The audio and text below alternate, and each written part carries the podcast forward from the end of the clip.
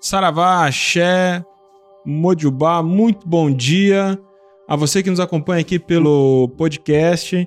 Nós estamos aqui dando início a mais uma edição do podcast Umbanda EAD e hoje estou muito feliz, assim, é, é difícil de explicar, porque estou na presença do meu irmão, meu amigo, meu parceiro, é, meu mestre, Adriano Camargo, herveiro da Jurema, ou apenas o herveiro. Seja bem-vindo, meu irmão. Saravá. Valeu, Rodrigo. Saravá. É tão bom, é tão especial. Tá, é, por que é muito especial? Porque ele tá aqui em Bauru, veio aqui fazer umas gravações e a gente tá aqui no estúdio agora fazendo esse podcast e ao vivo a gravação do podcast aqui pelo YouTube.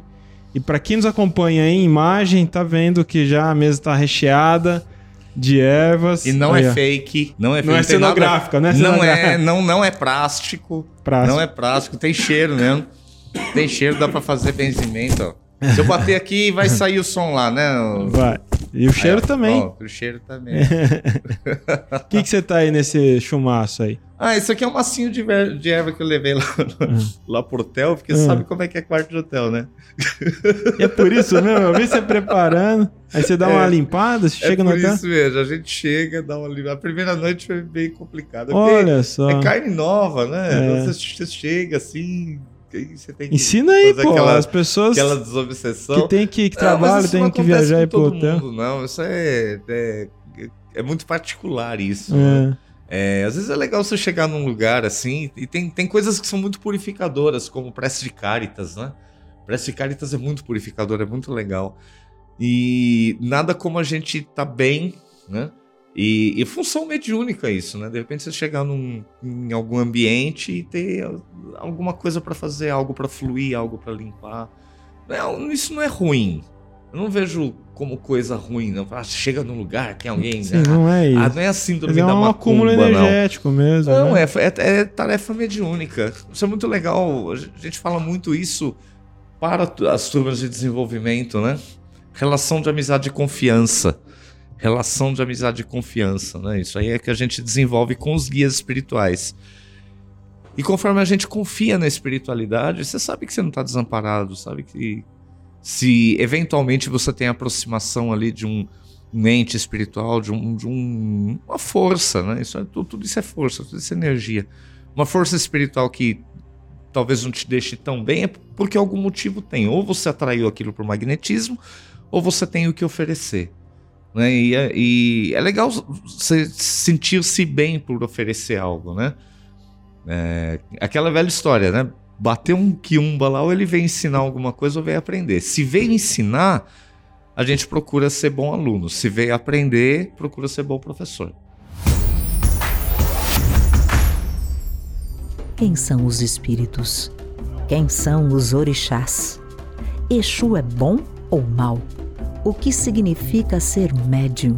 Às vezes, ao se deparar com práticas que exigem um pouco mais de nossa autonomia, percebemos que ainda nos falta algo. Ao reunir suas próprias aflições e dúvidas, Rodrigo Queiroz cria uma trilha de saberes que se complementam e explicam o que muitas vezes não podemos aprender no ambiente de terreiro. Viva Umbanda! Explique Umbanda! Pense e repense Umbanda! Descubra Umbandalogia! Você está ouvindo o podcast Umbanda EAD, um bate-papo umbandista com reflexões sobre a vida, apresentado pelo sacerdote Rodrigo Queiroz e pela jornalista Júlia Pereira. Aqui para nós que tem essa intimidade, pai Adriano, o herveiro. Muitas pessoas que estão nos acompanhando agora te conhecem, mas muitas também não. Né? Felizmente, diariamente chega novas pessoas descobrindo a Umbanda, descobrindo a uhum. gente, descobrindo o canal.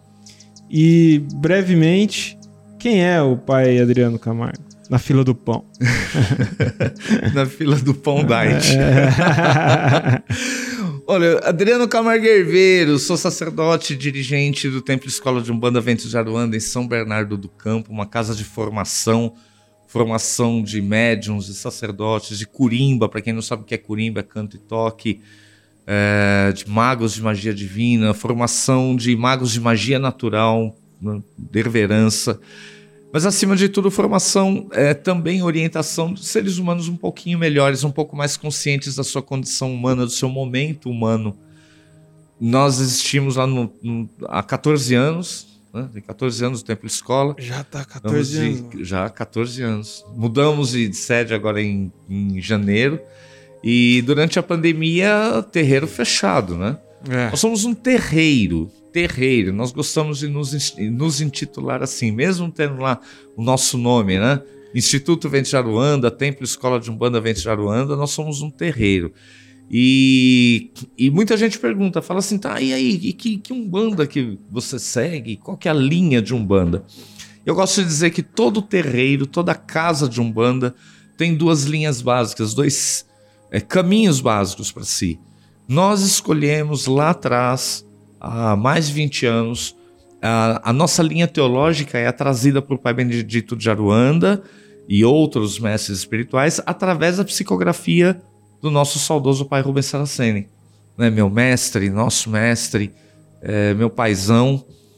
É, e a nossa linha doutrinária é a minha história, a história minha com a minha mãe, a história com o pai Ronaldo, a história que vem lá de trás daquela umbanda pé no chão, aquela umbanda popular feita no fundo de casa, os benzimentos da minha mãe, os terreiros que minha mãe trabalhou, terreiro de Dona Diva Pereira, em Santo André, terreiro que eu trabalhei, de Mãe Aleida, do Seu Benedito. Então, em cada lugar que a gente passa, cada experiência que a gente tem, a gente vai juntando um pouquinho, né? Vai trazendo um pouco de coisas. Nós temos um, um, um jeito de cantar, de tocar, que faz parte da nossa doutrina. Um jeito de usar as guias no pescoço. Eu falava isso pro, pro pai Rubens, né? Essa mesma intimidade que a gente tem, né? Você me chamar de, de Dri, eu chamava o pai Rubens de Rubão muitas vezes. Eu chegava e falava, Rubão, você não me fez um bandista, mas você me deu muitos motivos para eu ser um bandista pro resto Permanecer, da vida. né? né? Também é a mesma história comigo, né? Acho que com muitos e sim, muitos sim. outros, né? E por que, né, o motivo de permanecer, Dri? Porque é, nós somos uma outra geração, é uma geração diferente da geração de mamãe, né? Minha mãe era média inconsciente. Eu falo que a geração da minha mãe era a geração do temor. Fazia porque se não fizesse aconteceria alguma coisa ruim. Tinha que ir na praia porque era obrigação de Emanjá. Tinha que ir na mata porque era obrigação para Pai Oxóssi, para os caboclos. Era muito levado a sério isso, sim. É, é, o, o temor, real o temor era muito sério, né? É. Então, é, a partir da década de 70 isso começou a mudar. Né? Eu sou da década de 70. E minha mãe, por ter essa mediunidade inconsciente, para ela foi bastante difícil entender, compreender o meu padrão mediúnico. Né? Era aquela criança que via, que abraçava, que conversava e ninguém estava entendendo direito que, o que acontecia. Porque o padrão mediúnico, a explicação, o padrão mediúnico deles na época, né? A explicação qual que era? Ah, se você tiver mediunidade, vem o guia aí e resolve o assunto, né? Ah, vai chacoalhado daqui para cá, de lá para cá, daqui a pouco vem um caboclo aí. Mas como é que você explica isso para uma criança de 6, 7 anos? Né? De 5, 6, na verdade. Então, é, é, esse permanecer um bandista tem a ver com isso, né? Tem a ver com essa diferença de geração, com a minha busca pessoal, busca por respostas, por explicações. Passei por uh, diversos estudos de Umbanda, pela Umbanda esotérica, várias Umbandas populares chamadas de tradicional. Estudei com o pai Ronaldo, o pai Ronaldo é contemporâneo da minha mãe. Né? Fiz a formação sacerdotal com o pai Ronaldo, do qual tenho muito orgulho, meu paizão também, muito, muito orgulho mesmo. E com o pai Ronaldo eu entendi um, um, algo que é, é incrível para todos nós, né? que é, é, entender a tarefa, entender o que deve ser feito, né? compreender o, o, o que, que você está fazendo aqui. Então é importante que a gente tenha é, entendimento, estudo, conhecimento, pés no chão, conhecimento racional, equilibrado. É, eu brinco quando vou falar de ervas, né? Eu falo assim, receita de banho de defumação a gente encontra em qualquer lugar. Se você der um, um Google lá, vem um monte. Coloca Sim. lá receita para prosperidade. Né? Um banho para prosperidade, vem um monte de coisas. E se invariavelmente virar lá ah, oito folhas de manjericão, né? Aí eu, né, Geminiano com ascendente em virgem. Um mais um é dois. Eu vou falar assim: qual manjericão você tá falando? Né? Eu acabei, nós, nós trouxemos essas ervas ontem aqui. Eu tinha alguns tipos de manjericão, mas dá pra gente falar. Eu queria mostrar, mas dá pra gente falar. Nós temos lá manjericão comum, uma folha do manjericão comum tem lá o tamanho do meu, meu polegar, né? Manjericão alface, a gente tem no, no, quintal. Nós temos nove tipos plantados lá no Viveiro Sabor de Fazenda, que é um, um parceiro onde eu dou aula também. Tem mais de 20 tipos de manjericão. E muita gente acha que, ah, nossa, não, não pode ser porque a folha é diferente, mas a alfavaca é manjericão. Então, quando nós falamos do gênero manjericão, do gênero ossimum, né, o ossimum, como alguns botânicos chamam, é, nós estamos falando aí de, de aqui, aqui, no Brasil mais de 30 tipos, quem sabe 40. Né? No mundo todo, beira aí a 300 tipos de manjericão. Então vamos perguntar para quem... muda os sabores deles? Muda sabor, muda aroma, muda cor. O que não muda é a flor. O que determina a planta do mesmo gênero é a flor. O formato da flor, a disposição. Aí a gente vai falar, né, a taxonomia, o jeito da gente analisar a, aquela, aquela flor, a coloca na, na, no mesmo grupo, no mesmo gênero. Bom. Então, então o, o, o, manjericão, nós temos lá o manjericão comum, aí você vai ver aquela receita com oito folhas, naturalmente você vai perguntar qual manjericão eu tô falando. Manjericão comum, alfavacão, que tem a folha desse tamanho, uma folha assim, outra assim. A gente fala de qual manjericão nós estamos falando. É, nós estamos falando do, do, do, da quantidade, né? Do número de, de, de, de folhas, é oito, é erva fresca ou erva seca? Ah, não é, é um número, tá? É numerologia cabalístico-pitagórica. Aí alguém vai falar, pá, velho, tu é chato, né? Mas se a gente não for chato, nós nunca vamos ter respeito. Nem, nem, nem resposta, nem né? em, em, não banda, nem em religião nenhuma, nem em magia natural. E nós vamos ser taxados sempre como místicos, né? Vamos ficar no misticismo. Então é importante que a gente tenha pés no chão, que fala assim, por que, que eu uso isso? Se você perguntar para a maioria das pessoas, fala, fala aí, pensa uma erva de limpeza. Você vai pensar em quem? Arruda. A erva principal ah, de limpeza, 99% das pessoas vai falar arruda. Sempre tem aquele que vai falar, não, Guiné. Para mim, Guiné tá bom. Arruda, Guiné é feijão com arroz, é commodity, né? Aí ele fala, tá, mas por que, que arruda é erva de limpeza? Do que que nós estamos falando? Quem foi a primeira pessoa que usou a arruda num banho, ou sentiu, ou percebeu, ouviu? Eu falo eu de criança, né? Qual foi a primeira pessoa que olhou para a ruda e falou: essa erva é capaz de limpar? Ah, isso aí vem lá da. Tá, bacana, vem lá da cultura africana. Se vem lá da cultura africana, quem olhou isso aqui primeiro? Nós temos as lendas dos orixás, as lendas que falam de, de Ossan Ossain, né? Fala de próprio Pai Oxóssi, de outras divindades ligadas a, a, a, ao uso da erva, com lendas que remetem às ervas. Mas quem, quem olhou para isso daqui e falou? E por que que ele falou? E como é que isso foi é, se dissolvendo nas culturas, nas religiões? Porque 85% das pessoas que tomam banho com arruda têm o mesmo resultado. Né? E não é um resultado físico, nós não estamos falando do lado atômico, nós estamos falando do lado etérico. A importância de, da, gente, da gente estudar é essa, a importância de ter um, um conhecimento místico, sim, um conhecimento que vai além da, do que nós podemos ver. Porque se tudo que a gente pode ver é a natureza, é, a gente, eh, se for pelos olhos da ciência, a natureza tem que ter. É, é, é precisaria ter se autocriado. Né? Uhum. Se tudo que você tem é o quadrado, é só o quadrado que te explica. Então você precisa olhar fora do quadrado, olhar fora da natureza, você vai encontrar o quê? Inteligências, né? Com, ou outros níveis de consciência que, de alguma forma, pensaram nisso, porque tudo é muito perfeito, é, é tudo é perfeito. A natureza ela é perfeita. Né? Você pensar na polinização de, um, de, um, de uma planta, o, o zangão, a abelha, o mosquitinho, a lagarta, o bicho que vai lá na, na flor e pega lá o pólen de uma e leva para outra, a flor macho, a flor fêmea, o que pode, o que não pode. O que é bom para um não é bom para outro. Isso é muito perfeito. É incrível. Deve haver uma inteligência além disso. Né? Há de ter, né? Há de ter. Dri, e aí é... você fala com muita naturalidade das ervas, não, não por acaso, obviamente. Começou ontem, há 20 e poucos anos, né? A, a é. jornada de ensino, né? Não só de vivência.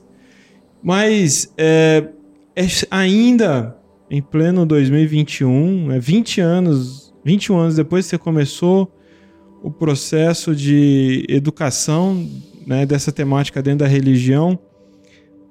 Eu não sei, eu nunca te perguntei isso. Ainda estamos muito cercados de dúvidas primárias é, envelopadas de muita crendice que nos afasta de uma relação saudável com as ervas. Você é, entende que ainda é, é, majoritário isso?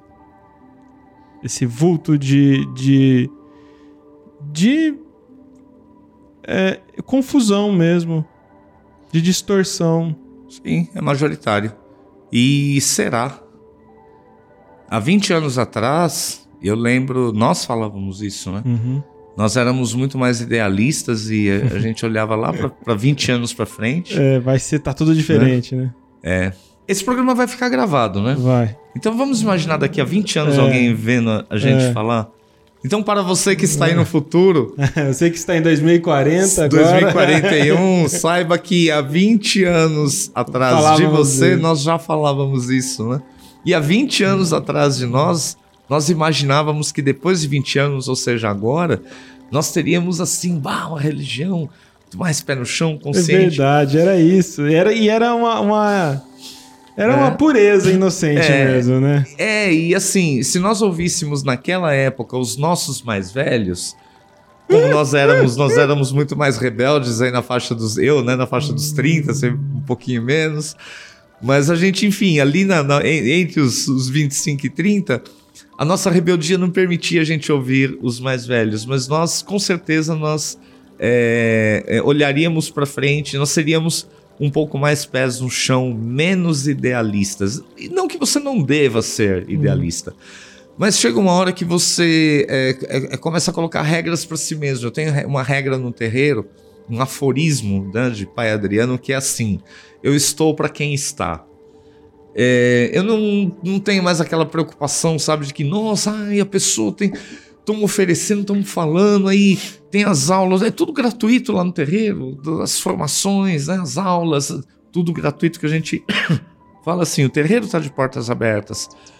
É, o básico ali doutrinário está de portas abertas, o desenvolvimento está de portas abertas, a formação sacerdotal é uma opção, tá as formações de magia são opções, o curso de ervas é uma opção. Então, é, aí você vê que as pessoas não aproveitam. Às vezes você dá bolsa para alguém e é o cara que falta, né? Uhum. Aí você está para quem está. Você, eu, aprendi se, isso com você. Você se coloca ali, é, é realmente à disposição de quem teve aquele clique, aquele despertar de consciência e é nessa tocadinha. E isso é compreender a tarefa. Né? Não querer brigar com, com, com outro que não tá te ouvindo, que não tá te dando atenção naquele momento, acha que, ah, isso é demais. Ixi, se eu fosse me movimentar por crítica que, que, que recebe aí, redes sociais é campo de ninguém, né? É campo de ninguém, não, é campo de todo mundo. É, é diferente, né? Ao mesmo tempo que não tem dono, é que nem nome popular de ervas. Lá atrás, eu brigava com nome popular. Eu lembro. Eu posso contar um caos? Pode, pode. Eu lembro uma vez o seu Bahia, rapaz. Seu Bahia era uma figura. É, né? Seu Bahia ele era um ateiro velho, faz muito, muito tempo que eu não vejo. Aí um dia conversando com ele, eu falei: Bah, seu Bahia, eu tenho, eu tenho uma jurema preta no meu quintal, né? E é óbvio, eu não vou falar para ele, eu tenho uma, uma, uma leguminácea, uma. Uh, uma mimosas chiles. Um, não, eu, vou, eu falei, eu tenho uma jurema preta no meu quintal, jurema de flor branca. Ele, ah, tá. Ele falou, eu conheço jurema preta, eu tenho jurema preta também. Ele falou, tá bom. Aí, numa outra oportunidade que eu encontrei seu Bahia, ele falou assim, ele olhou para mim e falou assim, menina Adriano, trouxe jurema preta para você. Aí eu olhei e falei assim, tudo bem, né? Falei que eu tinha, mas legal. Aí ele abre, né? Aí, olha que ele abre a sacola, eu olho, eu fiz a besteira de falar assim: pô, seu Bahia, isso aqui é caliandra. Né? Ah, Jurema Preta, o que, que seu Bahia fez? Eu vou simular aqui com a espada de São Jorge, tá? que que seu Bahia fez? Na mesma sacola que tava Jurema Preta, ele enfia a mão e puxa uma peixeira. E puxa uma peixeira e bate assim, ó. Ele falou assim: moleque, quem você pensa que é para falar que eu não conheço Jurema Preta? Aí a gente tava num grupo, assim, né, de pessoa, eu era um dos mais novinhos ali. Aí ele olha e falou: Barba, o que, que é isso aqui? Aí o Barba olhou, ele com a peixeira na mão. Ai, caramba. ele tá perdendo, ele- o Barba olhou e falou: Jurema Preta. Ele olhou e falou: Ô, ô, ô Venta, o que, que é isso aqui? É. Jurema Preta, é Verado. O que é isso aqui, Jurema Preta? É, o que, que é isso aqui, Jurema Preta? Todo mundo falando Jurema Preta. E eu ali, né? Assim, ó, tava puxando, né? E ele com a peixeira ali, ele olhou e falou assim: Você nunca mais me diga que eu não conheço uma erva, rapaz. Ah, bom, e assim, com a peixeira assim. E eu não dei um passo pra trás. Eu fiquei ali, morrendo de medo dele me retalhar com a peixeira. Claro que ele, graças a Deus, não, não tava aqui. Mas isso aí, aí você aprende a não discutir. O cara falar pra mim, olhar isso aqui e falar assim: ah, isso aqui é arruda. Eu falo, tá bom, que assim seja. Você, tá bom, tá joia. Você conhece a Arruda? Eu falo, conheço. Tá, Arruda isso aqui? Eu falo, é. tá bom. Então a gente está pra quem está. É. muito fácil a gente falar pra quem quer ouvir, né? Quem É. quer nos ouvir. Mas de repente, quem não, não, não, não quer ouvir, aquela pessoa. Eu tenho, já tive a oportunidade de palestrar para no meio acadêmico, né, para turma de agronomia, de farmácia, falar de etnobotânica, né, uso popular de ervas, etnofármaco-botânica não é a nossa praia, mas eu também sou fitoterapeuta. Então, falar um pouquinho disso, e às vezes a gente começa a falar, a pessoa não está interessada no, no universo místico. Mas você começa a falar né, de nome científico, de que conhece família de ervas, sabe distinguir uma coisa da outra, sabe entender o que é a toxicidade de uma erva. Não é aquele simplesmente, ah, eu vou fazer porque minha mãe fazia, porque a mãe da minha mãe fazia, a mãe da mãe da minha mãe fazia. Tem um, um- um porquê disso, né? Você pegar os livros antigos, né, tudo que foi escrito sobre erva, tem muita coisa ali que é dúbia, que é que leva a diversos caminhos, a diversas, diversas interpretações. E não tem certo, sabe? Certo é o, é, o que te, é o que te faz bem. Não é que não tenha certo, na verdade é diferente. Não tem nada mais errado do que achar que o outro está errado. Sim. né? Você a- a- colocar o, o- o incorreto no outro para que o seu seja correto é o mais incorreto possível. Então é importante que dentro do seu universo você saiba explicar os comos e porquês. Muita gente me pergunta, fala assim: ah, porque eu ouvi o pai fulano de tal, a mãe fulano dando um banho assim, assim. E aí, o que, que você acha? Fala, não acho nada. Não tenho por que achar, porque quem conhece o universo dele é ele. né? Quem sabe o porquê tá, tá dando esse banho é a pessoa. Quem tem que explicar é a pessoa. Agora, se eu for pegar esse banho, discernir, olhar e falar: olha, isso aqui funciona assim, essa erva funciona assim, essa assim, essa assim, esse conjunto vai funcionar já ali com um resultado. Eu tenho como olhar, mas eu não vou desqualificar o trabalho do outro. Né? Não sei o, o que ele passou para chegar até ali, né? É, eu posso dizer desse nosso caminho de 20 anos, um caminho pautado na, na ciência, coisa que hoje em dia tá bem em pauta, né? Tá bem, É. bem bacana, é uma agenda bem interessante, né? A gente É. fala isso, né? O respeito à ciência É. o respeito à pesquisa, o respeito a quem estudou, a quem, a quem é, investiu tempo ali de laboratório. Né? Mas teve gente que, que andou falando de defumação pra é, afastar o Covid. Ah, não foi lá em casa. não foi lá em casa, mas eu poderia ter dito. Assim, ah, ah, se nós pe- pensarmos né, no começo do século passado, no começo do século não, lá nas décadas de entre 30 e 50, se não me engano, nos, nos chamados sanatórios, né? No tratamento de tuberculose, uma doença transmitida via aérea, né? Eh, se queimava alecrim, né? O alecrim seco, se queimava alecrim no ambiente como profilático. E o- a sálvia era usada no fumo, se fumava a sálvia pra, como um auxiliar, um coadjuvante para limpar as vias aéreas.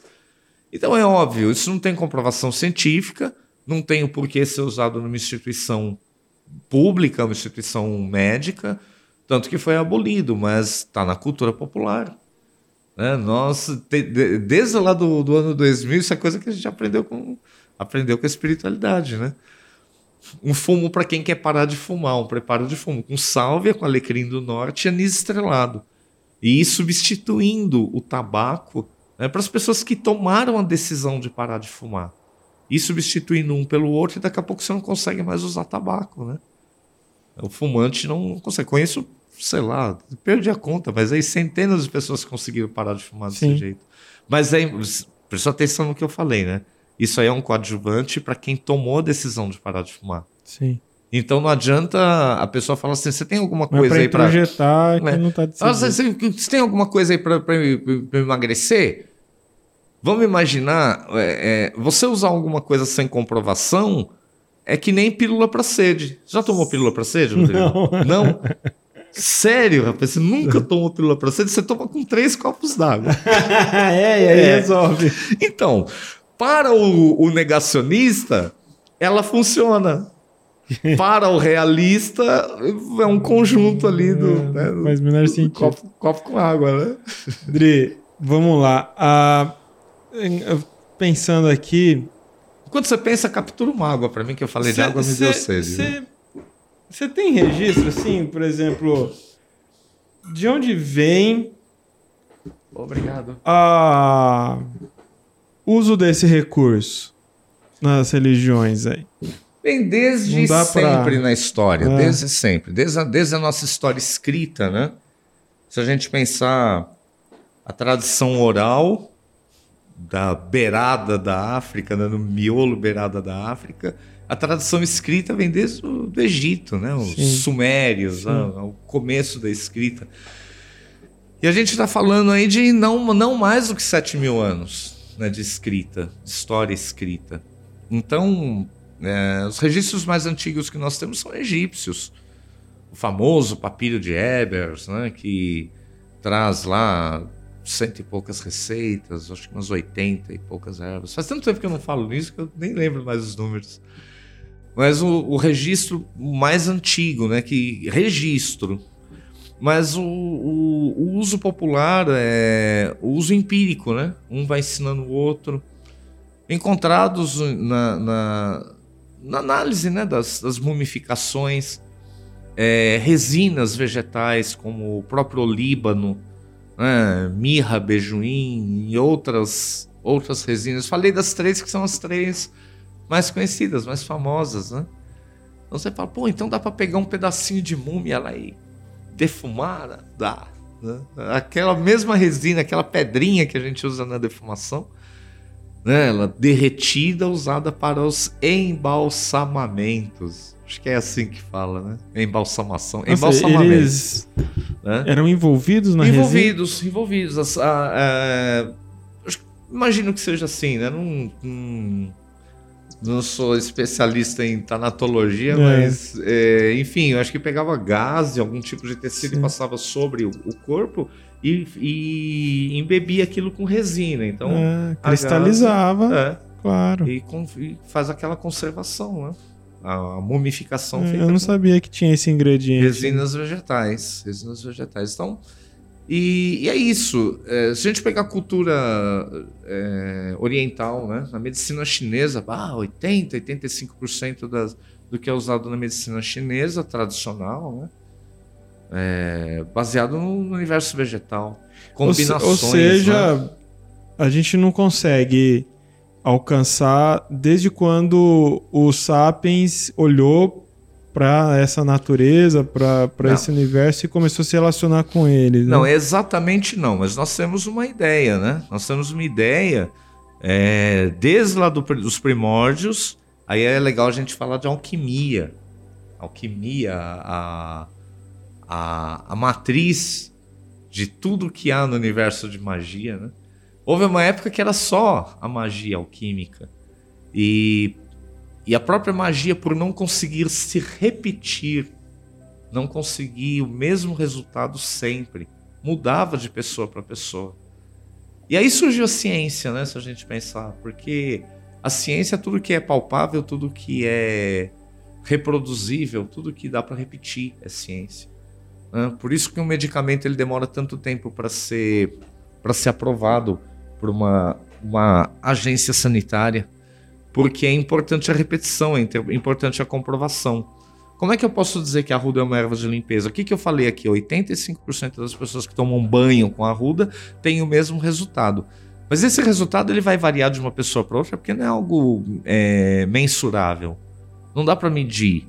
É, as pessoas vão relatar um sentir-se bem.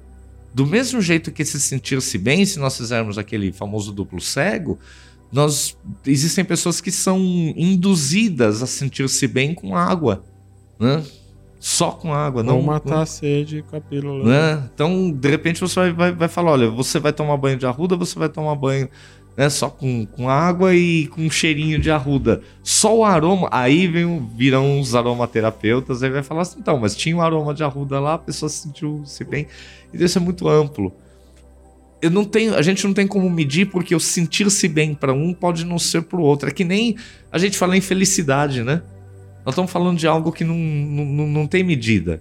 Felicidade para quem está com fome pode ser um prato de comida para comer lá na rua.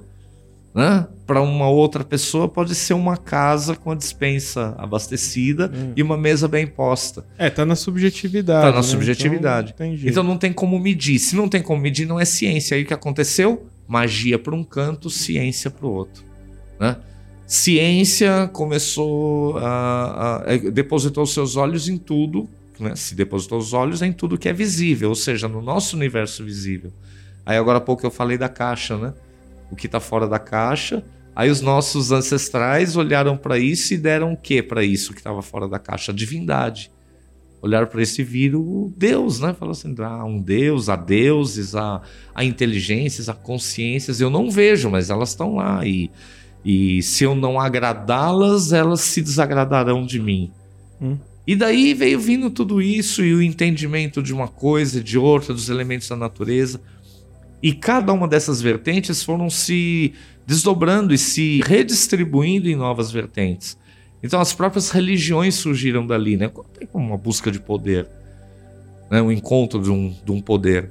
E religiões naturais abstratas, naturais aquelas que nos colocam em pé de igualdade com outros, outros, outras formas de evoluir na natureza.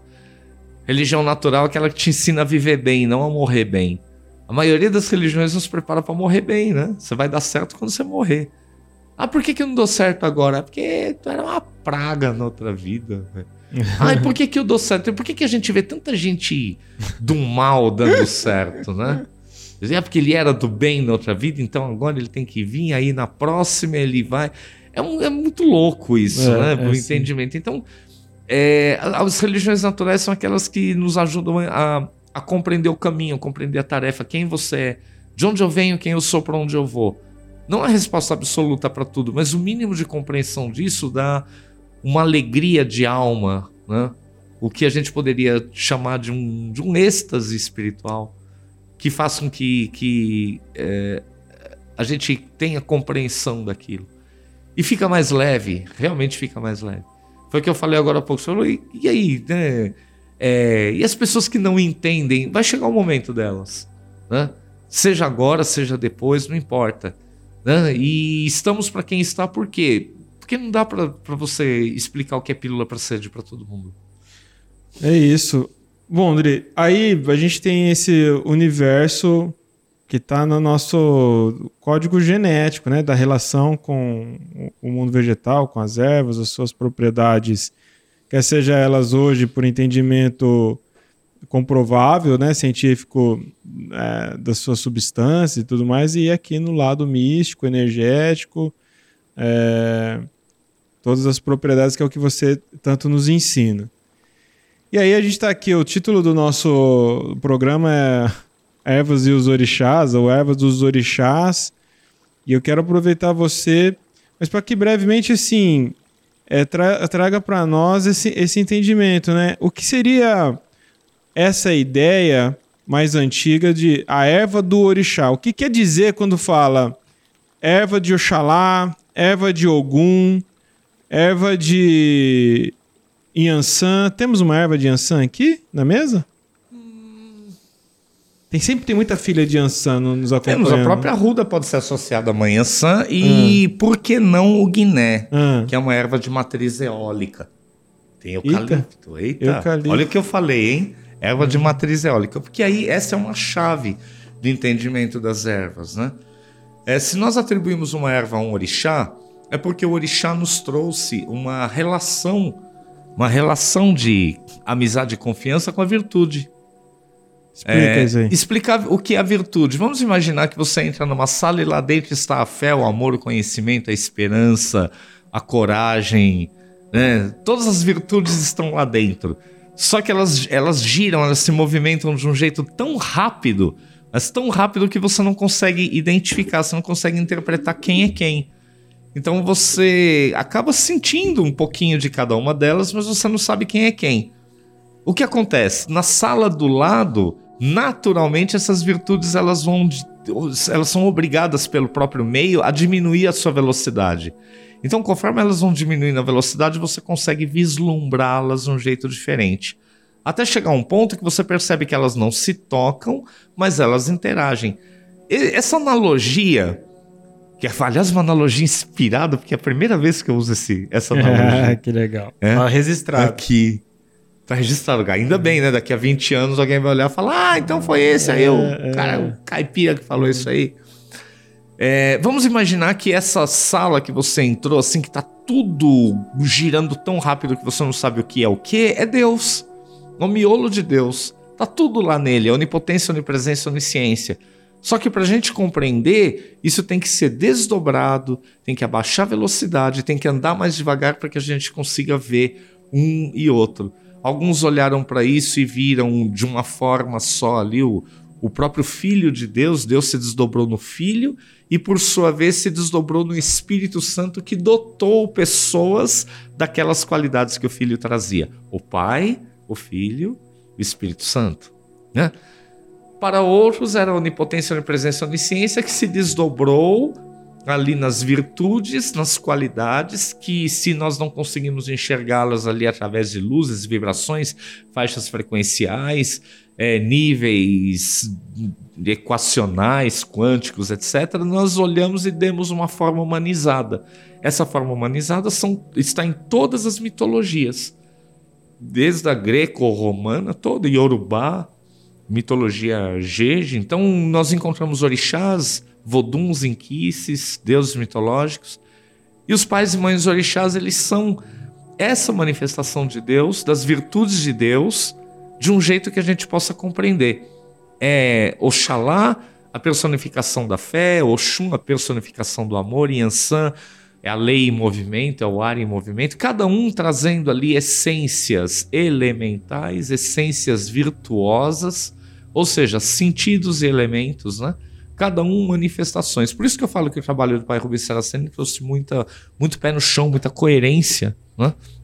Porque nos ajuda a enxergar, ah, por exemplo, Mãe Oxum, não como a loira penteando o cabelo na cachoeira apenas. Até porque seria esquisito, né? apenas, né?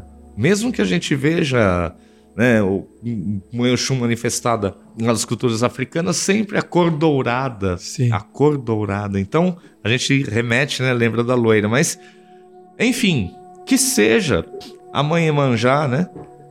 A morena, bonita, saindo da água, né? A, a deusa penteando os cabelos, ou nós vemos o princípio, nós entendemos o princípio do amor. O princípio do amor ele está em tudo. Pode ser o amor pessoal, o amor de mãe. E, e, e qual o melhor jeito da gente compreender isso? Um amor que nós podemos dizer que é, é universal, é um amor que todo mundo compreende de alguma forma. Amor de mãe. Então, o amor em Oxum, o amor em Maria, né?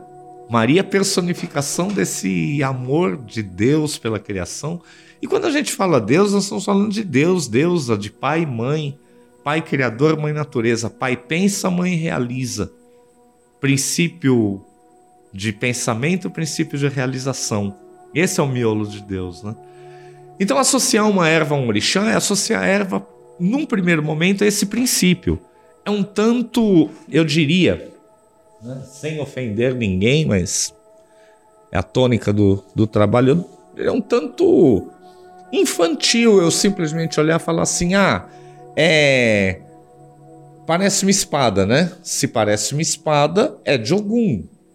Não, eu, eu tenho sim a vibração de Ogum aqui, mas ela está num nível determinado. Né? O eucalipto, uma erva de Oiá, uma erva do tempo, associada a todas as Oiás, a Yansan, a Yansan, Oiá mais antiga, associada a tempo também algum, num nível né, menor do que o de Yansan. Interessante isso, né? Porque a gente fala assim, Arruda, se você pegar todos os livros antigos, Arruda vai aparecer assim, não necessariamente nessa ordem, mas a maioria das vezes, né? Arruda de Exu, Arruda de Ogum, Arruda de, é de, é de... Aparece um monte de coisas, né? E quem tá certo? Né? Arruda foi uma das primeiras ervas que nós trabalhamos lá no meio de, dos anos 90, né? no, no, final dos anos 90, quando começou esse trabalho de ervas. E nós percebíamos na ruda uma energia e magnetismo. Né? Se a gente falar das grandes forças do universo, nós vamos lembrar da gravidade, do eletromagnetismo, né? a, a força atômica forte e fraca. Né? Enfim, vamos pensar em, em eletromagnetismo eu não gosto de falar em eletromagnetismo, porque a gente entraria em outros campos aí da física. Eu gosto de falar de energia e magnetismo, então de energomagnetismo, né? Nós olhando a Ruda, a gente olhando a Ruda e trabalhando e pesquisando e, e, e emergindo na Ruda, nós percebemos a Ruda ígnea. Seja pela cor da sua aura, seja pelo seu padrão energético, um padrão interpretado por um espírito adestrado um espírito que treinou, que estudou, que se preparou para entender aquilo, entender como aquilo funcionava. Muita gente hoje, 20 anos depois, fala assim: "Ah, mas como é que eu, como é que eu vou saber que é Você tem que estudar, tem que se dedicar, né? Tem que conviver, tem que se envolver, aquelas a famosa regra, né, do, do envolvimento. Se você não se envolver com, com elementos, se você não se envolver com a coisa, a coisa não conversa com você. Não tem jeito. Você tem que se relacionar com uma árvore para que o abraço seja pleno. O abraço seja de dois lados. Não adianta você chegar lá, ah, pá, pulou na árvore. A árvore. Né, é necessário que um, uma aproximação, uma troca ali de respiração. Você encostar. Nem que se você abraça e fale seu nome, abraça uma árvore lá, fala assim: Eu sou Rodrigo. Eu vim aqui, eu tô aqui. Né? E oferecer um pouco de si é necessário se envolver. E nesse envolvimento trouxe para nós que a ruda era uma erva de padrão ígneo. Ígneo, naturalmente, padrão do fogo, elemento fogo. Se ela é uma erva do elemento fogo, eu posso falar, eu posso esmiuçar o elemento na ruda uh, e associá-lo a toda e qualquer mitologia, ou todo e qualquer é, é, meio que me coloque neste padrão energomagnético. Por exemplo, é, vamos lá, vamos a uma breve sabatina aqui com o mestre da tecnologia do Umbanda EAD e um disseminador de informação, de conhecimento, né? Porque informação não é conhecimento. É. Né? Vamos lá. Orixá do Fogo. Xangô e Oroiná. Oroiná nós. para quem Isso. segue uma linha chamada de Umbanda Sagrada, que é a linha trazida lá para o Pai Rubens, uma linha teológica, certo? Então, Xangô, Oroiná. Quem mais? Quem mais? Ogum é o guardião do fogo. Então, em algumas culturas, Ogum vai aparecer como um orixá guardião do mistério do outro. Isso é natural. Em toda a trama de, de orixá sempre vai aparecer isso. Assim como o Mulu, guardião dos mistérios de Obaluaê, dentro desse, da, da, da nossa linha de pensamento teológico. Então, nós vamos encontrar, já encontramos Xangô, Oroiná para alguns, ou Egunitá para alguns, e Ogum. Quem mais? Guardião dos mistérios negativos do elemento fogo. Exu. Então, eu vou encontrar aqui na Ruda, só aqui a gente falando grosseiramente, eu encontrei só do elemento qualificador, que eu, né? o que o qualifica a Ruda é o, o, a energia do fogo. Eu encontrei Xangô, Egunitá, Ogum e Exu. Cada um num nível frequencial que diz respeito ao seu campo de ação. Ok, mas é uma erva, é um vegetal. Quem é o orixá é, responsável pelo elemento vegetal? Quem É, responde? Que seria o quê? O mais Oxóssi. predominante? Não. Oxóssi, ele tá no, no miolo de todo vegetal. Todo, todo, é. Ninguém chega ao vegetal sem passar por É o, Oxóssi. é o DNA. É. Quem é o qualifica? Qual é o qualificador? O qualificador é energia ígnea. Então, é redundante eu dizer que ah, essa erva que ela é de Oxóssi Xangô. Não, é uma erva que tem uma energia predominante de Xangô. Dentro aí da, do conhecimento de Umbanda sagrada, uma energia de Oroiná e Gunitá. Para outras vertentes, ah, uma erva de Xangô, por quê? Porque cheiro forte. Perdão, Xangô não, de Exu, por quê? Cheiro forte. Porque Exu tem cheiro Ah, forte? Cheiro É forte. catingueiro? Ora, se a gente pensar por que, que a- em muitas culturas a amora ela é associada a Exu? É. Porque o nome científico é disso. Morus nigra, amora preta, amora negra. É preto, é negro, Exu. Cor preta. É uma Entendi. associação, eu diria, primária, infantil. É, né? é, pergunta se faz sentido. assim. Então, não faz. Entendi. Não faz. Para Não nós. por isso, né? Não, não por isso. Uhum. Não por isso. Legal, bacana. Quando a gente falar de Umbanda, eu imagino que o nosso público predominante aqui de Umbanda EAD, né? Alguém pelo menos interessado em, em Umbanda. Mas e quando eu falo é, no meio hermético, ocultista, como é que eu poderia falar de Arruda sem entrar nesse detalhe de orixá? Eu vou pegar a sua espinha dorsal, seu qualificador ígneo, e vou associá-la, por exemplo, a uma simbologia ígnea, e vou associá-la também. ahn, vamos dar um exemplo? Posso associá-la a um arcano do tarô, um arcano maior. Qual seria? Eu associaria pela energia ígnea ao arcano 4, o imperador. É mesmo? É. Que é, tem aquela pegada bem leonina. Ao sol, energia ígnea. Ah, eu falei leonina? Então o signo de leão, signos do fogo, Ares também. Olha que interessante. Leão me remete a Xangô, Ares me remete a Ogum. Não são? Ares é Sim. fogo? Sim. É? Arianos? É, Quando a gente quiser bater num ariano, você bate com, com a ruda. Então é essa associação erva-orixá. Eu conhecendo, eu entendendo como uma erva funciona, eu entendendo o que é orixá na minha vida, essa associação é livre e não tem errado. Porque é, depende mais do que o orixá representa na sua vida.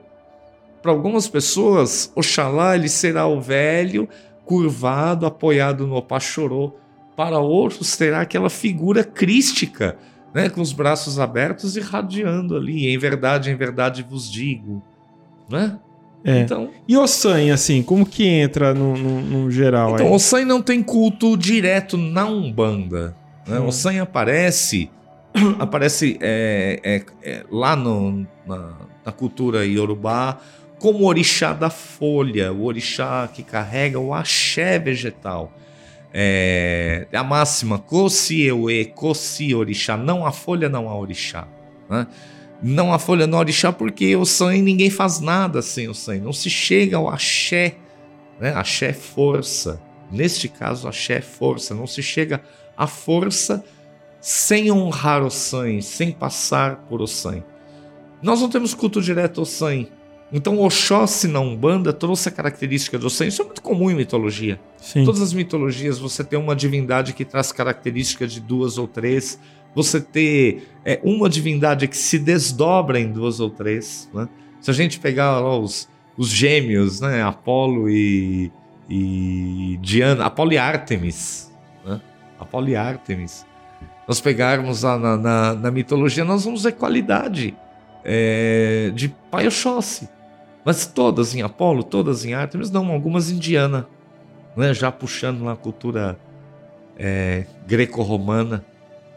Então tem muita coisa assim. Nós vamos encontrar é, Ossan, é, é, nós vamos encontrar Ossan e Oxóssi lá na cultura iorubá, é, orixás distintos que interagem entre si, que têm histórias, têm lendas, itãs, né, de muita interação, e na Umbanda eles funilaram, eles convergeram. Até a cor, né? Você pegar uma das cores, cor, a cor principal de Oxóssi nos candomblés é o azul claro. A energia de Oxóssi é energia eólica, ele é ar. Na Umbanda, ele se assentou no trono vegetal como seu guardião, porque nós não temos uma divindade puramente vegetal, diretamente ligado ao vegetal. Oxóssi para nós ele é o guardião do mistério vegetal. E aí nós estamos falando de poder divino, né? de todas as formas que Deus, Pai Criador e Mãe Natureza se desdobram e se manifestam. Aí, a partir dali, há outras manifestações. Já que eu falei do Pai, Filho e Espírito Santo, é só a gente pensar. Deus se desdobrou no seu Filho, que encontrou doze dispostos a vê-lo num ângulo diferente, a ouvi-lo, a interpretá-lo de uma forma diferente. Então, que estava sentado na na beirada da mesa ouviu diferente de quem estava desse lado, quem estava sentado do outro lado viu diferente de quem estava aqui, e cada um levou a sua palavra do seu jeito. Tanto que no catolicismo nós temos as linhas, né? A, a linhagem de Pedro, a linhagem paulina, etc. Né? Os apóstolos foram formando as suas linhagens. E assim é com todas as religiões. Nós temos os santos que, que os primeiros que carregaram, que foram dotados do Espírito Santo foram os apóstolos. Depois, tudo isso foi indo. Hoje, você vê um todo religioso, um coroinha, é alguém ali dotado, impostado do Espírito Santo. São forças naturais, não banda a mesma coisa. O orixá que se desdobra no caboclo, no preto velho, no erê, no marinheiro, no boiadeiro, no exu, na pombagira e assim por diante. Até chegar no cambone, no tabaqueiro. Maravilha. Dri, a gente tem aqui é, algumas ervas verdes, né? Que a gente chama de frescas. Frescas. E outras ali no pacotinho não tá aparecendo na, na tela, mas são secas. E aí eu sempre ouvi dizer. Ah, trouxe um pouquinho aqui só é, para mostrar aqui, né? Eu sempre ouvi dizer quando eu comecei que não poderia jamais misturar ervas frescas com secas no banho. Hum. Qual, que, qual a diferença? Isso é uma, é uma escolha pessoal. Né? É, volto a dizer, quem, afi, quem faz essas afirmações que tem que justificar suas afirmações. Eu, eu afirmo sem medo de errar que nós podemos usar aquilo que nós temos à mão. Se eu não tenho a erva fresca, eu uso a erva seca. Se eu não tenho nem fresca nem, nem seca, eu não uso. Então, é... Para ser mais exato, eu ouvia a, a orientação era que jamais podia usar a seca. Sim.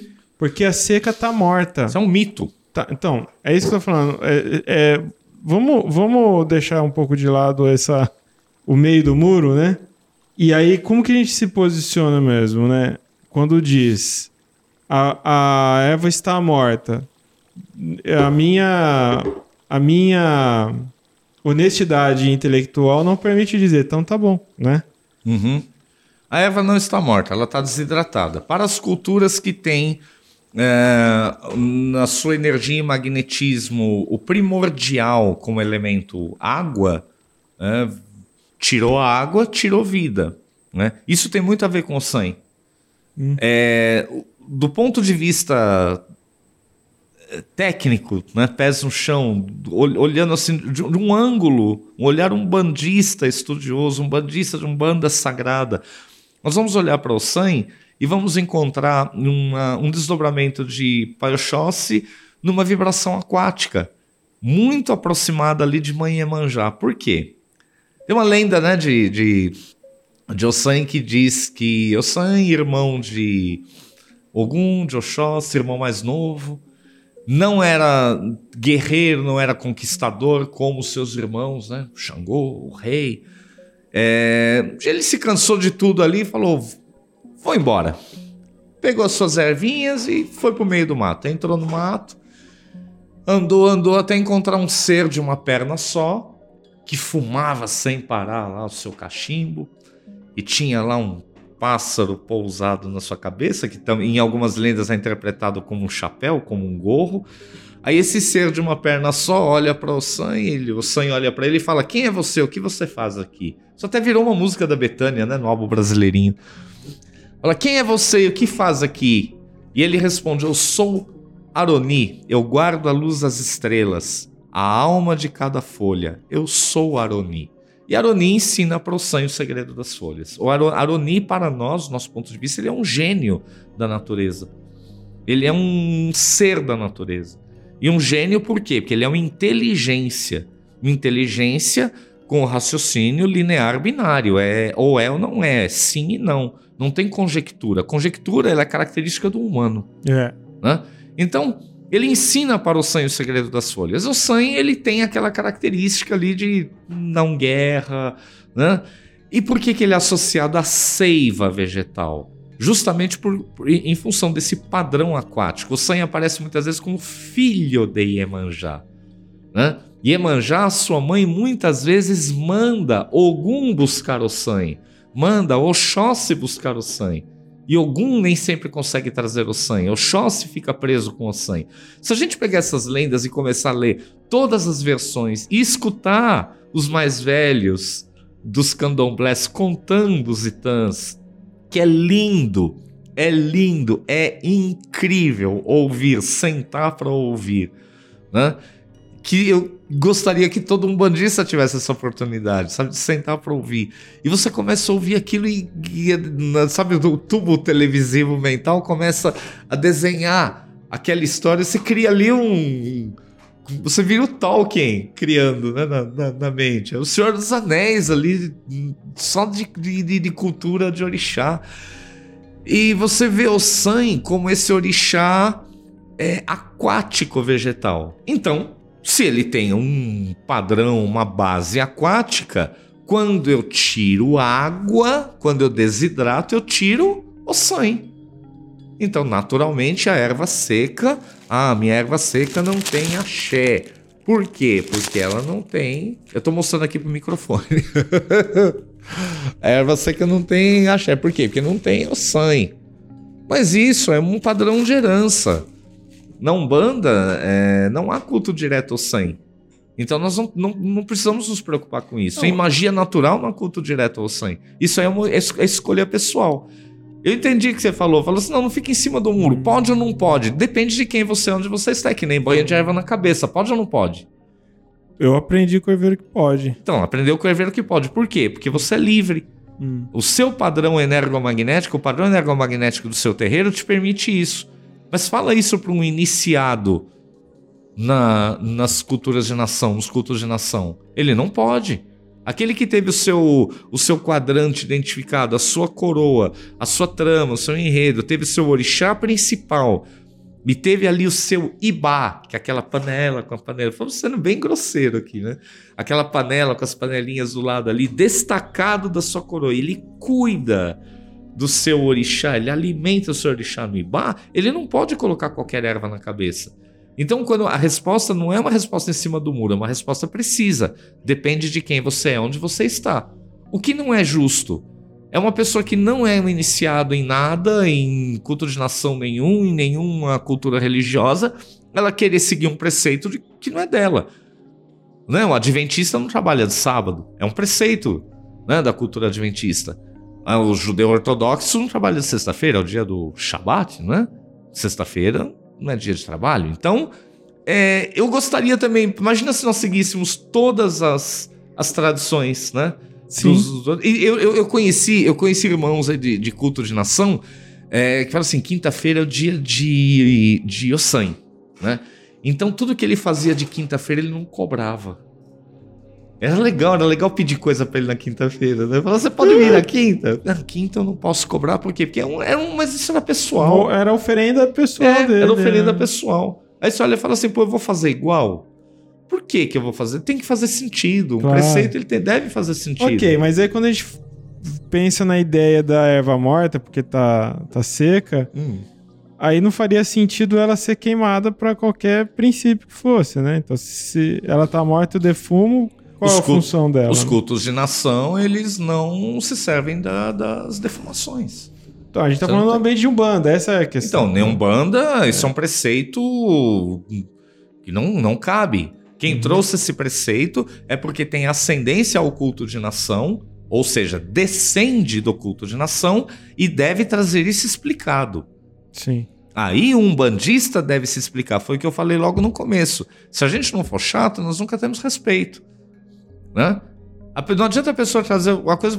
Aí você olha e fala: Meu pai, minha mãe, por que, que é desse jeito? Ah, porque sim. Porque os antigos dizem, ah, o orixá vai ficar brigando na sua cabeça. Ah, isso aí não vai dar certo. Mas não vai dar certo por quê? Né? Qual é o motivo disso ser desse jeito? Por que é assim? Né? É óbvio, eu, eu digo que nós, os neófitos, os aprendizes, os filhos, dev- devemos nos dirigir aos mais velhos com muito respeito. E isso também vem ao encontro do estou para quem está, né? A gente respeitar também o direito dele de não saber Claro. que é, eram outras pessoas. Eu nunca. Eu me arrependo muitas vezes de eu, de eu ter falado pra minha mãe, né? Falar assim, ah, eu acho que a senhora não sabe disso. Eu não fui generoso, eu não fui, eu não fui educado, né? Eu não fui gentil, eu poderia ter sido. Então eu recomendo para todos mais, mais jovens. De repente você tem lá um mais velho que é, ele tem o seu orgulho, ele tem seu orgulho próprio. É ruim para alguém é, olhar para o mais novo e falar assim: eu não sei disso. Ah, mas aí é o ego. É, é muito fácil falar isso quando você é da geração Floco de Neve. Né? Onde, onde tudo é gratiluz, tudo é no me toque. A gente tem que entender os espinhos que eles passaram lá atrás. Nós temos que entender o, o tanto que eles ralaram para chegar onde chegaram. Pra, na verdade, nem, nem para chegar onde chegaram, para nos trazer onde trouxeram. Né? Então é o nosso imenso respeito. Quantas vezes eu vi meus irmãos, assim, meus irmãos chamar os antigos e velhos caqué- caquéticos? Isso é um, é um profundo desrespeito. Quem não honra suas origens, apodrece suas raízes. Eu acho que todos aqueles que de alguma forma saíram daqueles terreiros antigos lá, brigando com seus pais, com suas mães, deviam é, procurar oportunidade de ir lá e pedir bênção. E de ir lá e falar assim: meu pai, minha mãe, me perdoe porque eu era muito jovem quando eu saí daqui e eu lhe disse coisas que eu não devia, eu peço a sua bênção para eu continuar meu caminho. Eu recomendo que, que, que isso, isso fosse uma prática umbandista, sabe? Para aqueles mais antigos que vieram passando de terreiro em terreiro. Quando chega alguém lá no Vento de Aruanda, eu tô pegando um gancho aqui, tô mudando um pouco de assunto. Quando chega alguém no Vento de Aruanda, assim, ah, porque eu passei em terreiro tal, eu passei em lugar tal. E por que que você saiu, meu irmão? Ah, porque eu sabia um monte de coisa errada. Eu falei, tá, mas você conversou com seus guias? Por que que o seu caboclo, o seu preto velho, se ele gosta tanto de você, né? Ele te ajuda tanto a ver coisa, coisa errada, por que que te pôs uma roubada dessa? Né? Será que ou você é tão bom que você tem que tocar o seu caminho, você tem que seguir, abrir o teu terreiro aí, fazer né, a tua história, ou então tem alguma coisa errada, né? Né? É. Parar, baixar um pouquinho, isso é aquela palavra que eu não gosto muito de, de usar, eu não gosto de usar a palavra humildade, eu gosto de usar simplicidade, mas é, e eu também não gosto de dizer, ah, falta humildade na Umbanda. Não, não, não- não falta nada na Umbanda. A Umbanda tem tudo que a gente precisa. Tem sim. Algumas pessoas poderiam ser um pouco mais humildes, mas o tempo é remédio para tudo. E o tempo trará para todos essa necessidade de parar, olhar e falar assim: poxa, eu podia ter sido um pouco mais simples, um pouco mais humilde. Eu podia ter olhado para o meu mais velho, eu podia ter respeitado um pouco mais a minha mãe, o meu pai. Eu podia ter honrado um pouco mais aqueles que ralaram para me trazer até aqui. Podia ter honrado um pouco mais a minha origem simples, humilde. Mesmo que hoje eu tenha chegado em, em tal lugar, você che- chegou, daqui a pouco você vai embora, é tudo transitório. Vai ficar tudo aí, vai ficar para alguém. Né? Você quer ser lembrado como? Quer ser, ser, ser lembrado como, um, como um, um arrogante que acumulou ou alguém que, que de repente deixou algo que pudesse, pudesse continuar? Foi só uma parte. É isso. Eu embalei de falar É aqui, ótimo, falei, é perdão. ótimo ouvir, porque a gente é, tá conversando com quem vive isso todo dia. É um pai, é um líder, é um professor, um mestre. pô, tudo que você quiser falar, você tem liberdade de falar, meu irmão. Agora sim, vamos aos trabalhos. A gente tá aqui falando e você tá em Bauru, de- né, passando aqui por Bauru. E tem uma boa novidade para quem acompanha você há tantos anos aqui no Banda. É, vem aí o, a imersão Ervas dos Orixás. E se você tem interesse em participar desse, dessa, desse curso, de, é um, uma jornada, o pai Adriano, o herveiro. É, o link para você poder já deixar seu, seu interesse tá aí já no, no, nos comentários e também na descrição desse podcast também.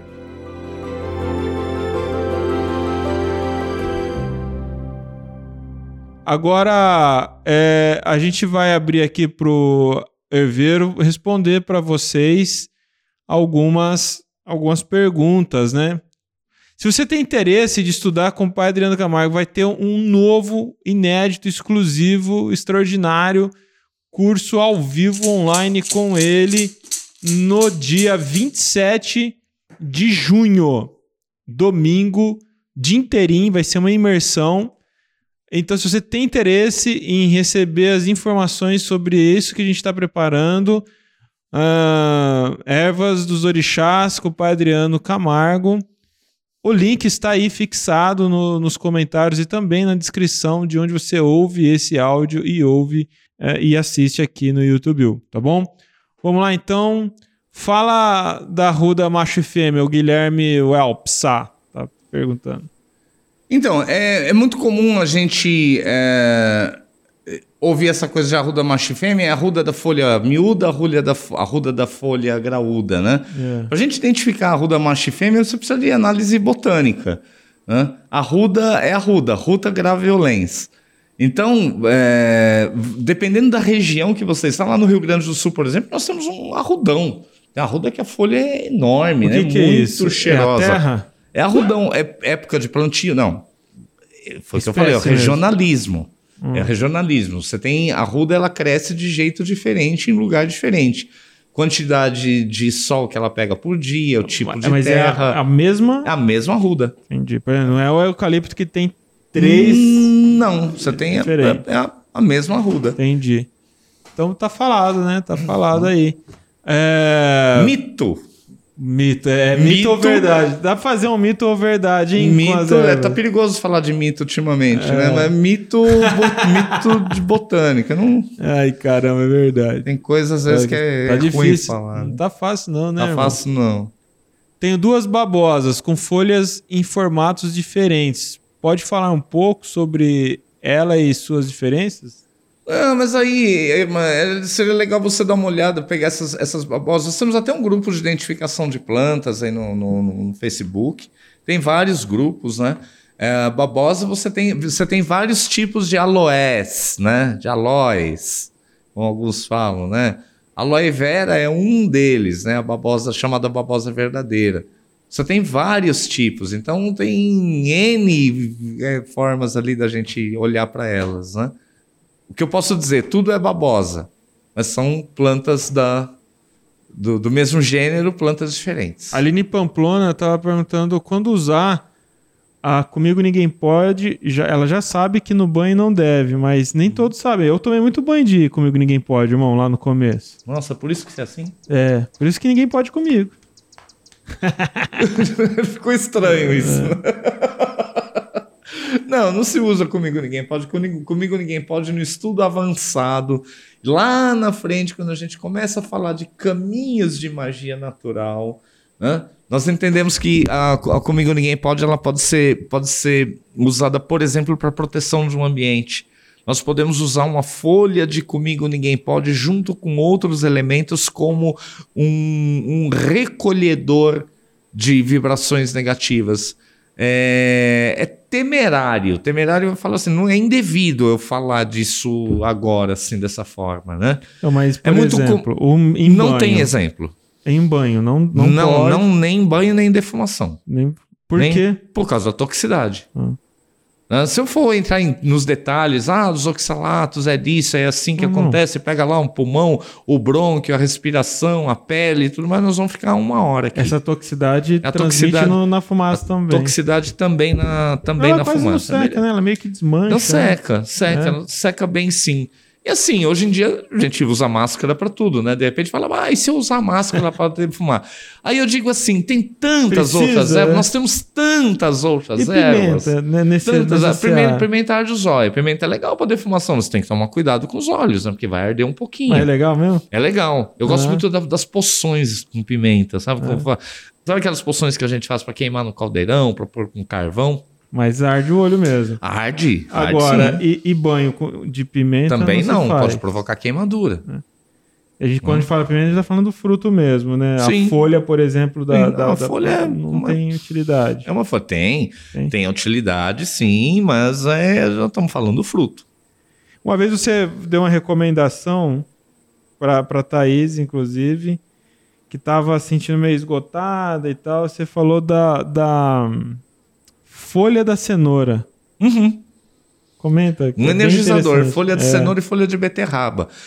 É, são ervas, Folha tem muitas ervas. Folha de beterraba também. Tem muitas ervas que a gente usa para convalescência, né? Para recuperação de doença. A pessoa está sentindo aquele esgotamento. Aí, ó. Esse é um bom Eu momento. falar recomendei, eu recomendei folha de cenoura e folha de beterraba para muita gente que me, me, me perguntou. Falou, pô, esse pós-Covid, Sim. Essa recuperação, essa convalescência, eu fico com aquele sintoma durante meses. Banho semanal, folha de cenoura, folha de beterraba e acrescenta calêndula. Calêndula, aquela flor bem, bem laranja, amarelinha, laranja. São ervas de bastante energia, de bastante recuperação. que Legal. mais eu poderia colocar? Manjericão. Qual manjericão? Manjericão de todo e qualquer tipo, principalmente o O comum. que você tiver. O manjericão comum, aquele bem, bem cheiroso e bem florido. Ó, estão pedindo a Márcia Lima gritando lá. Fala sobre o pinhão roxo, por favor. Pinhão roxo, o Agora- nosso pinhão roxo deu uma secadinha. Pinhão roxo é aí. quente. É, pera aí, ó. Você falou assim, ó, peão roxo, quando ele tá indo bem é porque tá bem carregado o Ele tá ambiente. se que ele, alimentando. ele come um quiumba de manhã, outro à noite, né? É. Ah, eu, eu guardei isso. Aí, ah, o terreiro aqui não para de nascer pinhão roxo sozinho, irmão. É terreiro, velho. É terreiro. Ainda bem que nasce pinhão roxo sozinho. Ó, tá- Nós temos isso lá também, meu pinhão roxo lá. E olha que eu tô em São Bernardo. São Bernardo tem aquele clima londrino, né? é, mas é, São úmido, Berlondres. né? É. Nós temos lá, não é tão, tão quente. Quando faz calor, é calor, claro. Mas a gente tem aquela madrugada, manhã, assim, bem é neblina, bonito, né? O pinhão roxo é bonito. É Né? bonito, eu gosto muito. Pinhão roxo é da família da mamona, né? Ah, é? é, um- É. e é brabo. É, ele é brabo. nervosinho, Ele é nervosinho. Como que é adequado usar Ele é uma, a matriz dele é telúrica, ela é uma erva de terra, É. né? Portanto, associado a papai obaloaê, a mãe obá, Ah, sim. Né? bem terra Exu mesmo. também faz sentido? Exu também. Ele é uma. É, é, o pinhão roxo é uma das ervas manipuladas por Exu. É, eu uso muito É. mamona Mamona, o Exu. dandá, É. o peregum roxo. Uhum. Tem aquelas ervas que são preferenciais, né? Entendi. Exu manipula toda a erva, mas Sim. existem as ervas preferenciais. E esse nome, hein? Pinhão roxo, é, vem de jatrófago cipifolia, né? É, melhor pinhão roxo. Jatrofa. É lindo. Né? troca E ele é meio tem- rocheado, né? É, ele é arrochado. Aqui eu peguei, pedi pra pegar folha pequenininha pra não judiar dele. Uhum. Agora não tá na época de tirar muita coisa de pinhão roxo, não. Começa a época de frio, as folhinhas dele caem. Quente, quente, quentíssimo. Né? Deus te fez assim criar nossa tia. Ele, ele seca? Ele... Seca, isso aqui se- secado, usado para defumação. Se alguém tem aquela sementinha, ele dá aquelas as, as sementinhas aos baguinhos, deixa aquela sementinha secar, depois abre. Ele parece uma pitanguinha, né? Tô, falando- tô sendo bem grosseiro aqui Isso, para a é gente não entrar em verdade. detalhe técnico. Parece uma pitanguinha. Aí você deixa ela secar, você abre, Ah, aí você a sementinha tá lá dentro, né? Essa pitanguinha, na verdade, ali, ó, o fruto do pinhão Sim. roxo, né? Aí você abre, a sementinha tá lá dentro, você dá uma escariada nela, pega ali um estiletezinho, dá só uma raspadinha nela e solta ela na terra ali no começo da, da primavera, no final do, in- do, do inverno, começo da primavera e deixa a água de chuva levar. Daqui a pouco você tem um monte de pinhão roxo. Ah, Aí não reclama, tá? Depois não reclama. É que nem Guiné, né? Você pegar o Guiné, isso aqui, Guiné, você- onde isso aqui cai, ele, ele cresce. esse é o tal do Guiné Piu Piu? É, isso é o Guiné. O Guiné, eu falo Guiné pipi, o Guiné pipi, tipi. Tudo é petiveria aliácea, mas tem aquela que tem a folha um pouco mais bicudinha, mais arredondadinha, mais clara, mais escura. Depende de onde ele está. Eu tenho lá no, no nosso jardim, por exemplo, um guiné que pega mais sol, que a folha é um pouco mais clara. Guiné é mais sombra, a folha está mais escura, mais brilhosa. Né? É o mesmo Guiné. É isso que eu estava falando de, da, da, da sementinha do verão. Tem procedimento. Ah, uma... tu tava falando de erva espontânea, né? Depois um reclama. Quando eu falo, Eiveira, como é que eu tiro esse negócio daqui, né? que cresce, cresce mesmo. Tem procedimento que é? Para tomar o banho com lados e costas? Não, não, um procedimento. Não, não, o procedimento hum, é assim. É, o legal é que cada um. No livro a gente fala disso, né? O legal é que cada um tem um jeito próprio. Por exemplo, pegar ali o. Né? Vou simular aqui com o Guidar, pegar o seu, seu banho, erguer, ativar, evocar. Começa aqui na cabeça, depois joga um pouco na frente, passa ali no sentido horário. Se tem quantidade legal, passa três vezes, se não, frente, lado direito, costa, lado esquerdo. Tem gente que gosta de jogar em cruz. Cada um faz o seu jeito. Eu gosto muito de pegar o banho e jogar do alto da cabeça, deixar aquele banho cair e escorrer tudo. Vai escorrendo tudo, aí eu jogo da cabeça mesmo, já jogo um pouquinho ali nas costas, na frente, jogo tudo e deixo. Termina, a gente respira. Muita gente pergunta: e aí, deixa o banho secar no corpo? Eu falo: depende, ué, depende de onde você tá. Sabe quem inventou isso aí? Um baiano.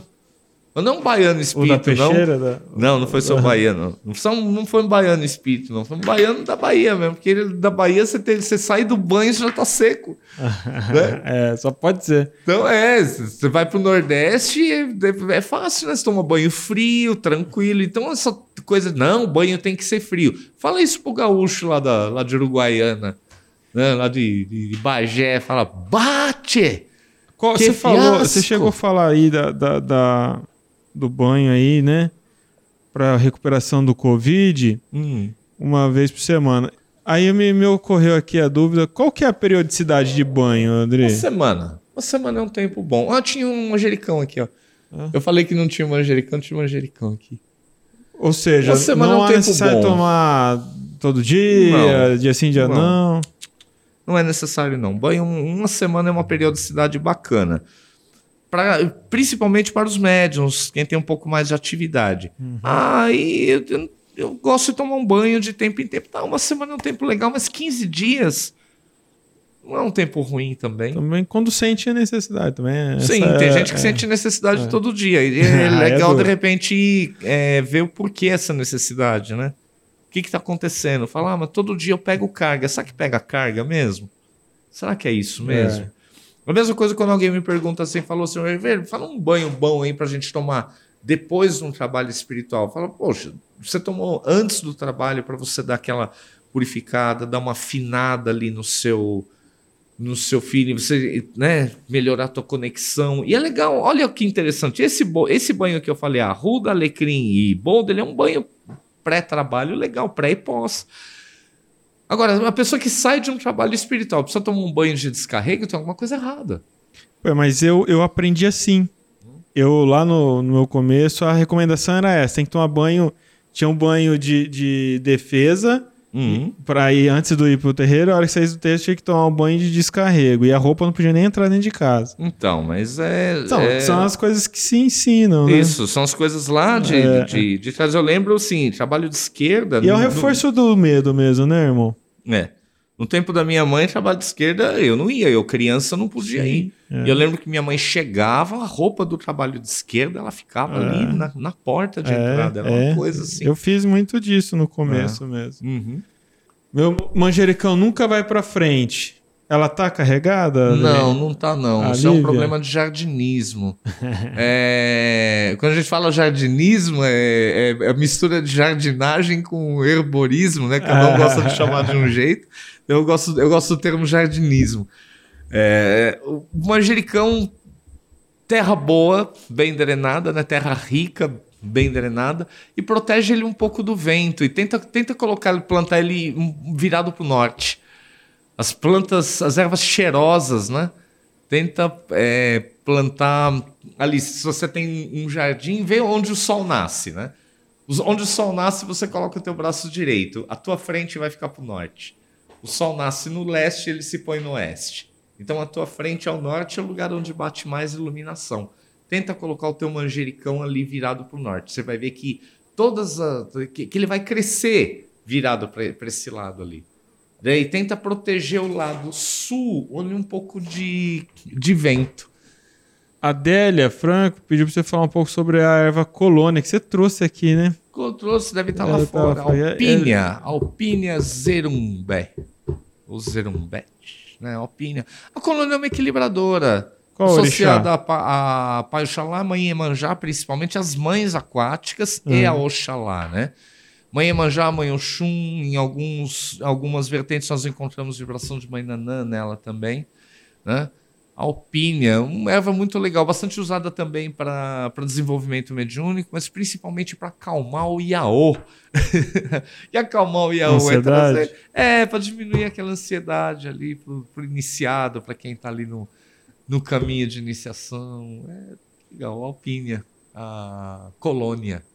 Isso aqui é bom, bom- é bem a sua praia. A Fran Gonçalves, tem algum banho indicado para esse período do sol em gêmeos? Ah, o nosso sol em gêmeos. Banho de sol, Ah. banho de girassol. Né? Nós, é, é, eu espero que a Fran seja geminiana como eu. Sou de 27 e aí, é- de é- maio. quando você fala de girassol, é aquela semente, né? Não, nós estamos falando da flor.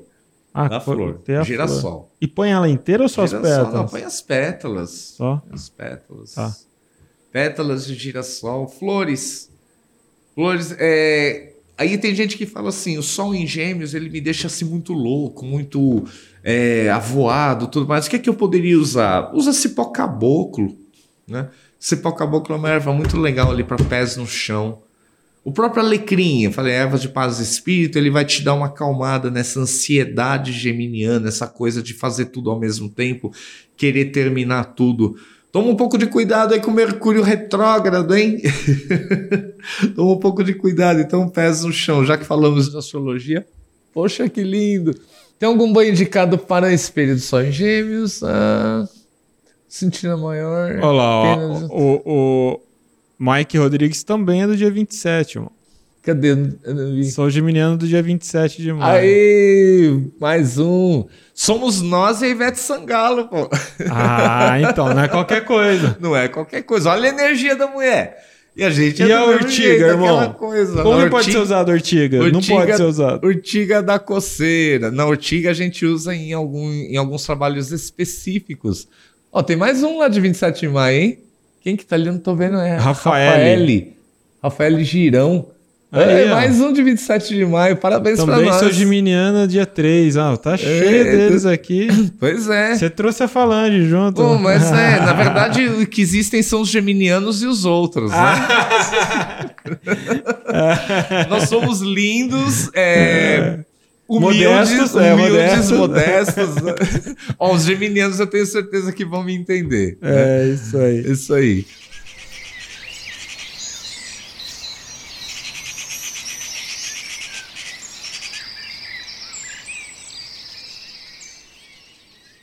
Dri, não tem como agradecer, irmão. Muito, muito grato agradeço. pela oportunidade, por estar aqui, por ter trazido toda essa magia das ervas para nós mais um pouco, mais uma vez. Eu que agradeço, Rodrigo. Obrigado. Eu tô muito feliz, Queria falar, sabe o que, turma, desse, desse encontro aí que vai acontecer. do- vai acontecer no, final de junho, é 27, 27 de junho. junho. Que assim, eu conheço o Rodrigo há desses 20 anos aí. O Rodrigo ele sempre inventa alguma coisa, sabe? Ele sempre cria alguma coisa, ele fica me cutucando, falando, vamos fazer, vamos fazer, vamos fazer. E sempre tem aquela coisa, né? A plataforma Bandeiradeiros, vamos falar mais do mesmo, vamos, vamos, vamos, falar a mesma coisa. Eu falo, não.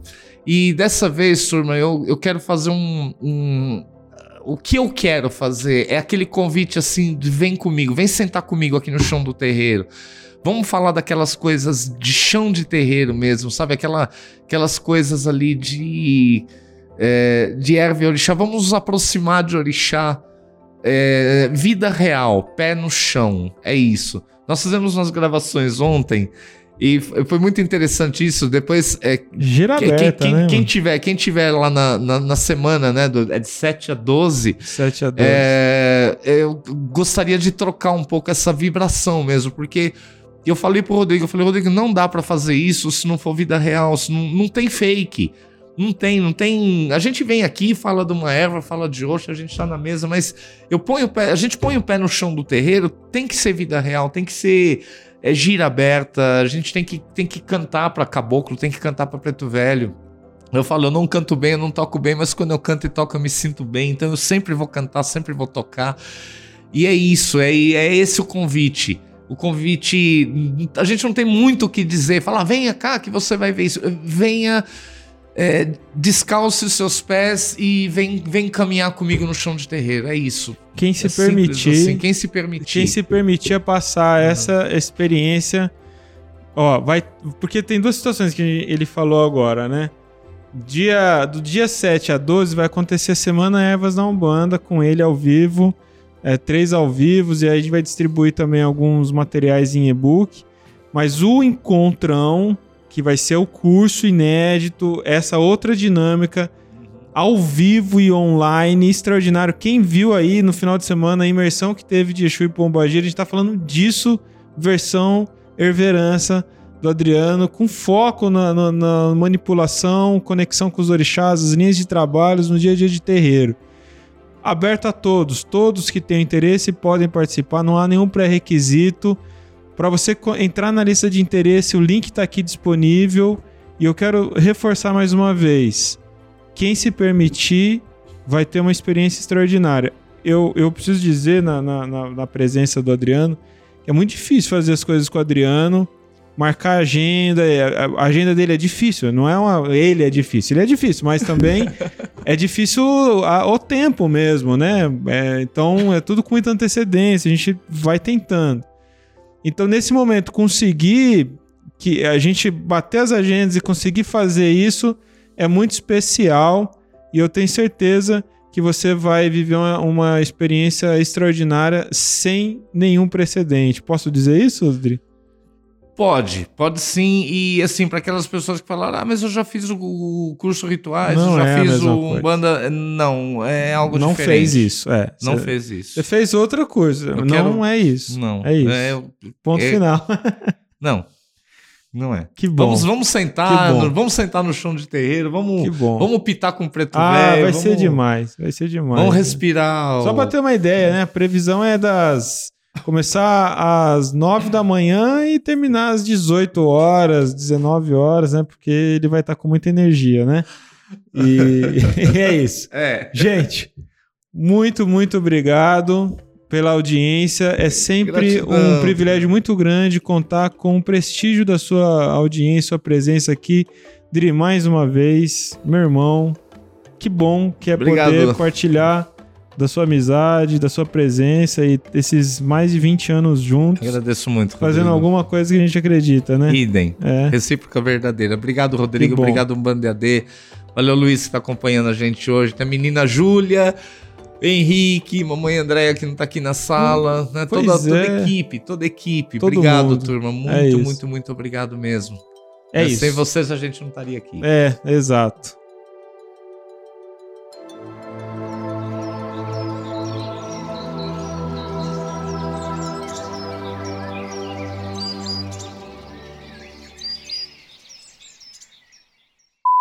E aí? E Sábado, aí? né? Sábado também. Sexta, É, eu aprendi. Eu, eu- eu- tinha um cliente que não trabalhava de sexta, então ele era um É folgado, é É, ele folgado. era folgado. Eu já emendava já. A ruda é muito forte, a ruda é de Exu, tudo mais. Então não quer usar ruda? Usa o poderosíssimo eucalipto. Poderosíssimo eucalipto, eucalipto, eucalipto. Eucalipto. O que, que você achou? Achei erva, ué. Você acabou de ouvir mais uma edição do podcast Umbanda EAD. Esse programa gratuito é um oferecimento da nossa comunidade de alunos. Acompanhe nossas redes sociais e acesse mais conteúdos como este umbandaead.com.br.